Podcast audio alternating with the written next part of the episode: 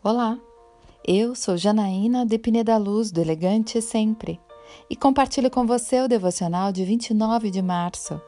Não se envaideça.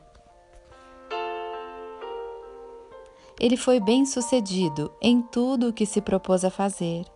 Mas quando os governantes da Babilônia enviaram uma delegação para perguntar-lhe acerca do sinal milagroso, Deus o deixou para prová-lo e para saber tudo o que acontecia em seu coração.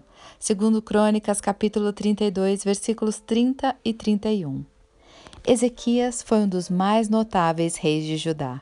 O rei Ezequias governou por 29 anos, entre aproximadamente 715 e 686 a.C.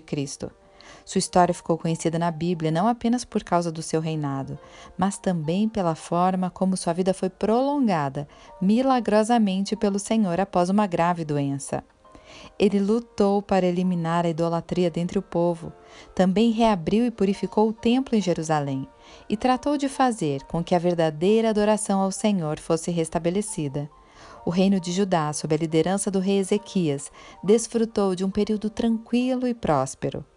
Sua fama como monarca que resistiu às pressões assírias cresceu grandemente, a ponto dele ser congratulado por outros povos. Mas aí ele acabou errando.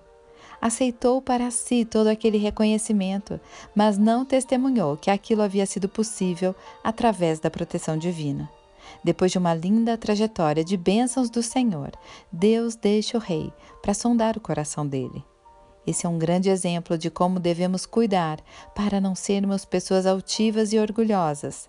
Lembre-se que Deus rejeita o soberbo, porém dá graça ao humilde. Quando tudo começar a dar certo, lembre-se de dar crédito a Deus. Como disse Jesus, sem mim nada podeis fazer. Eu quero orar com você. Pai amado, não permita que eu seja orgulhosa das bênçãos sobre a minha vida. Sei que tudo vem de ti e que eu nunca deixe de lhe dar a devida honra. É isso que eu lhe peço, em nome de Jesus. E eu peço a você. Siga comigo no site elegantesempre.com.br e em todas as redes sociais. Um dia lindo para você.